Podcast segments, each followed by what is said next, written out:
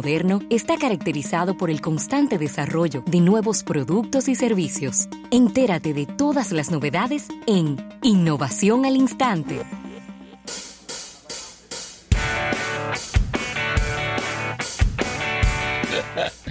Bien, vamos a agradecer a nuestros amigos de Seguros Reserva. Seguros Reserva te responde.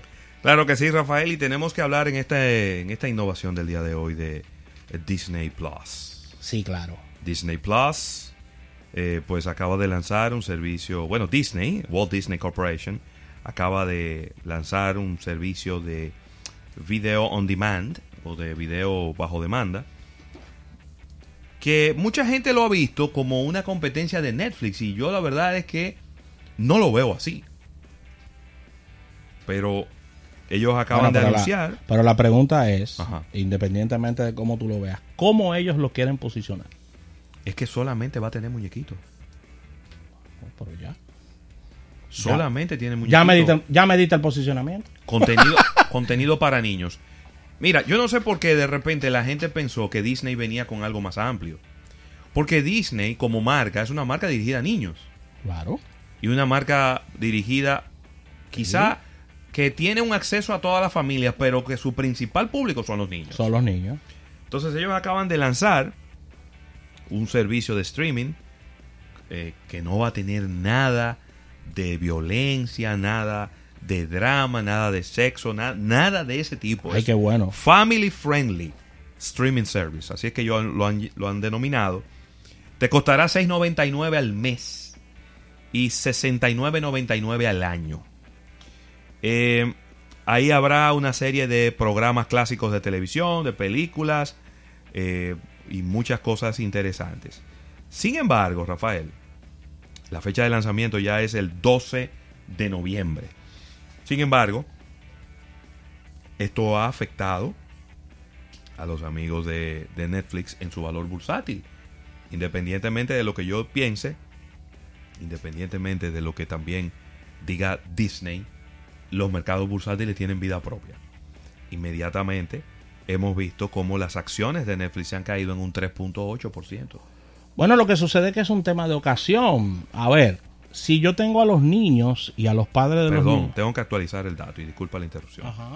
4.4. Baja más. Bajó más. Sí. Mira, es un tema de ocasión. Te lo digo porque, a ver, si yo estoy al mediodía eh, almorzando Pizza Hut, inmediatamente yo me convierto en una competencia del restaurante que está al frente. Porque en vez de yo estar eh, almorzando en el restaurante que está al frente, yo lo que estoy comiendo Pizza Hut. Entonces, es un tema de ocasión. Independientemente de que, de que, de que sea un, un, una, un negocio que es visualizado para los niños, lo que, lo que se está viendo es que le puede estar robando el tiempo que la gente, la gente invierte en Netflix. Y, y, y hay que decirlo, muchos de estos muñequitos, muchos de estos programas son en ocasiones supervisados por los padres o por los hermanos mayores de estos niños. Entonces, eso es lo que hay que tomar en cuenta con relación a esto.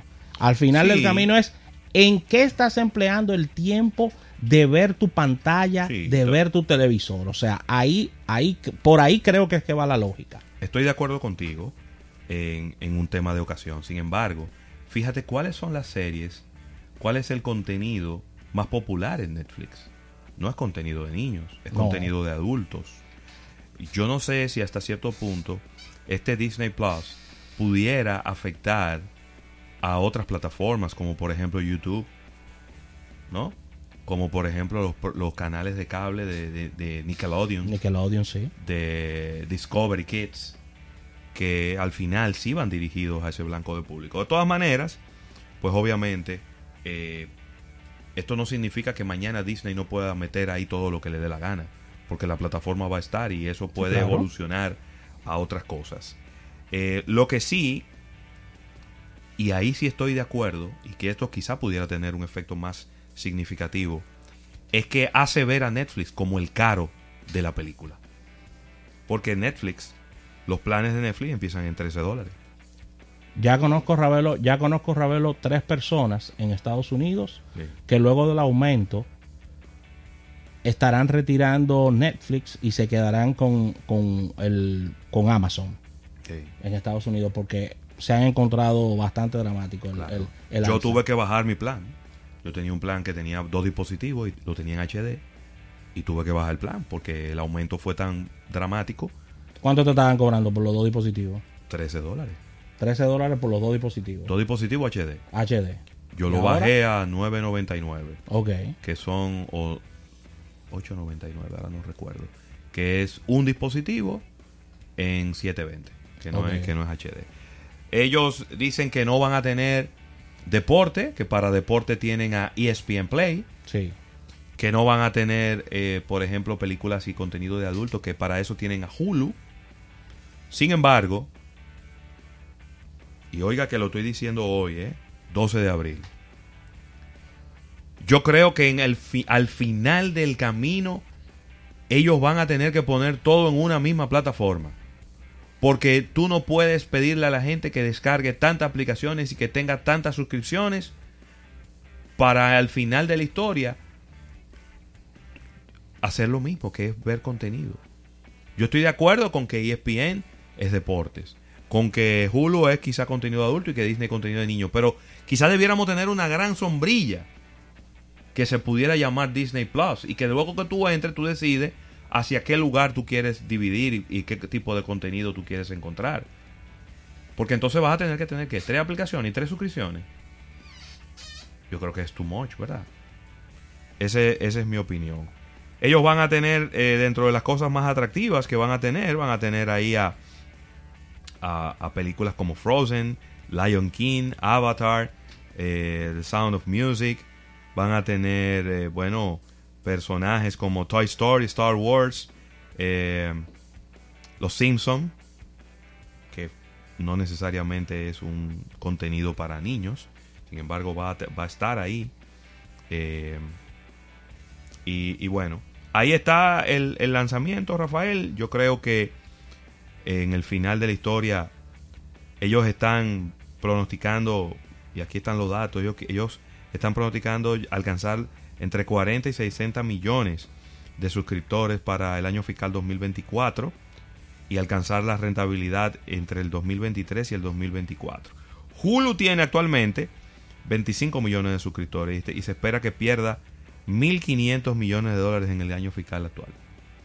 Mire, y, esta, y este bajón de, Netflix eh, eh, en, sus acciones no tendrá que ver también de acuerdo a, este reporte que yo estoy recibiendo de Bloomberg en el día de hoy, donde se está planteando de manera muy fuerte la idea en Netflix de lanzar una revista y de lanzar un, un- un- diríamos que un una revista de qué? una revista y un y, y lanzar radio también.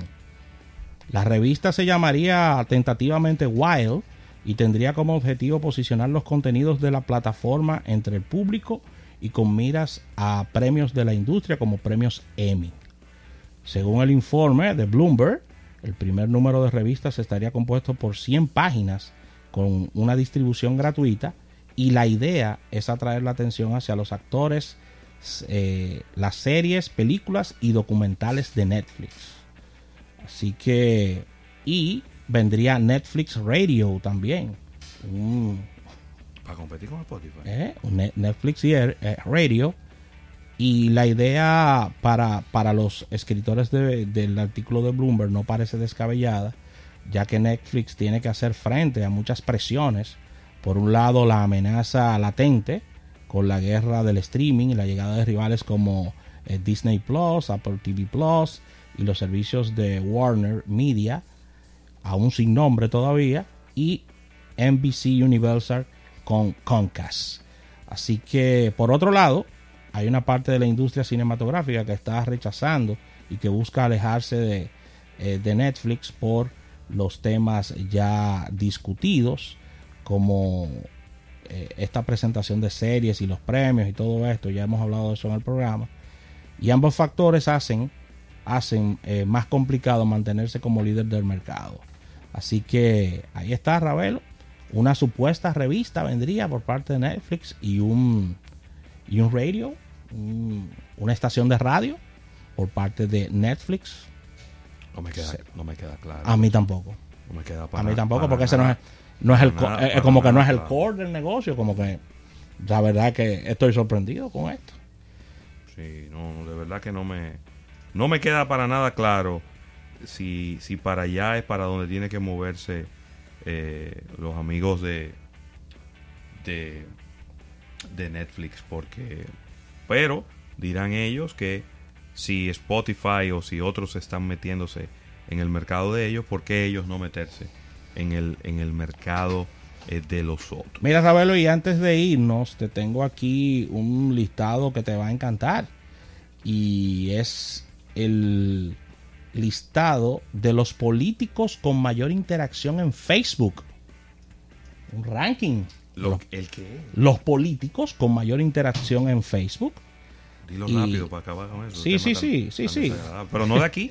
No de aquí, Del no. mundo. Del mundo, pero bueno. Del acá. mundo. Y, y los políticos de aquí interactúan eh, en redes sociales, ¿acaso? No, yo no sé. Ponen una foto y... Yo no sé. Yo de eso no sé. No. Mira, el nuevo presidente de Brasil, eh, Jair Bo- Bolsonaro, está encabezando este ranking de los líderes mundiales en Facebook al generar 145 millones de interacciones.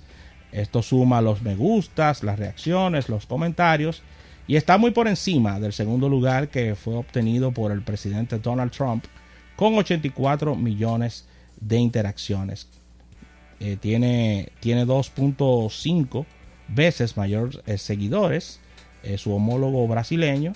Así lo, res- lo revela este estudio publicado por VCW, que es Vorsom Cup and Wolf, que está realizando este estudio. Así que ahí está, di las dos primeras posiciones, ahí están los 10 primeros lugares, pero quise traerte esto debido a la interacción que están teniendo los presidentes, eh, tanto el de Brasil como el de Estados Unidos, en Facebook. Sí, señor. Así que con esta información cerramos estas innovaciones al instante, agradeciendo a nuestros amigos de Seguros Reservas. Seguros Reservas te responde.